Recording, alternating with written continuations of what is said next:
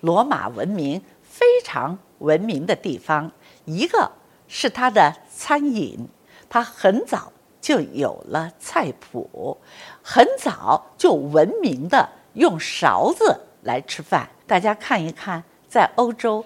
我们到十七世纪还能看到那些贵族拿手抓着食物在那里大啃呢，而罗马人是用餐具的，而他们的勺子和我们现在的勺子几乎没有什么差别。罗马人把餐饮当做了一座文化，他们的最重要的是晚餐，这个晚餐是从下午四点钟开始，一直要吃到午夜。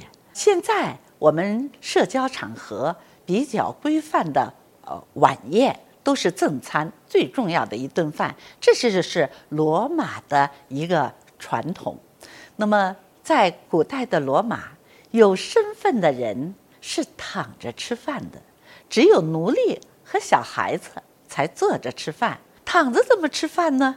这要追溯到古代希腊时期，古希腊的英雄们也都是。躺着吃饭的，那么他们有卧榻，这个卧榻上头呢能躺三个人，一个餐厅呢有三个卧榻，中间则是餐桌。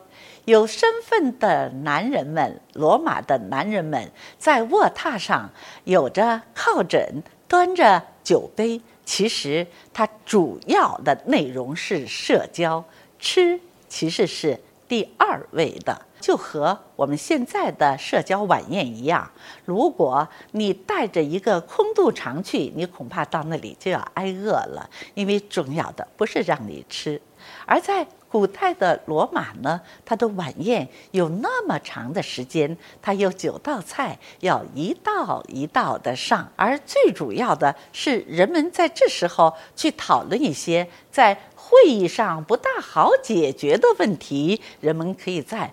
晚餐上去通过，当然了，那个时候也有一些馋嘴的食客，他们混进了宴会，可是菜还没有吃完呢，他已经吃到了这里了。于是呢，罗马人就有一个妙招，他们拿一根鸡毛去捅自己的嗓子眼儿。他先悄悄地来到室外，用鸡毛塞到自己的喉咙里头，引起了喉咙的本能的反应，那就是呕吐，把刚才吃进去的东西都倒出来，然后他再回到那个餐厅，继续着后面的几道菜。当然，这是那些少数的，呃，没出息的跑这儿来蹭吃蹭喝的人才这样，而真正的。贵族有身份的人更看重的这个地方是他在宣扬他的政治观念，他去建立他自己的体系，那么是一个社交的场所。直到现在，我们的社交晚宴，它的源头也是来自于罗马的。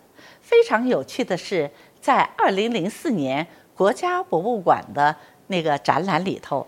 它有一把勺子，那把勺子不同凡响的大，有一点儿像我们的那个炒菜的铲子这么大。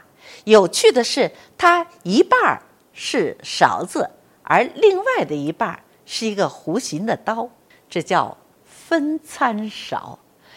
惭愧呀，我们现在的分餐勺。都没有如此之考究的，因为这把勺子既有刀的切割的功能，又有勺子的盛的功能。所以说，罗马人给我们留下来的还真是有很多很多。在罗马人的宴会里头，他们还要用酒，他们有一种青铜的混酒器，那就是把葡萄酒。和水呃一些水果，还有一些冰块儿。大家说那个时候有冰块吗？罗马人就发明了保存冰的方法，因此在夏天他们也能喝到冰酒。那么罗马人他们把餐饮提到了文化的一个层面。那么吃的问题解决了，我们还有一个问题需要解决，那就是排泄的问题了。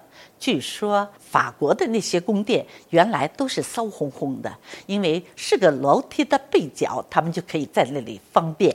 而在罗马帝国，早就有了什么公共厕所，而且是坐式的。那么在这个公共厕所呢，它有大理石板挖下的圆形的，而在它的前面则有一条不断在流动的清水的槽，还有几个水槽。那个水槽里头放的是盐水，那个盐水里头泡的是什么呢？想出来了吗？是方便之后的清洁的物件儿。盐水里头泡的。就是海绵棒，他们用海绵棒来做便后的清洁。所有的排泄物呢，底下的水是把它可以冲下去的。那么这种公共厕所，真是让我们现代的人有些地方都要望尘莫及。什么是文明？这就是文明。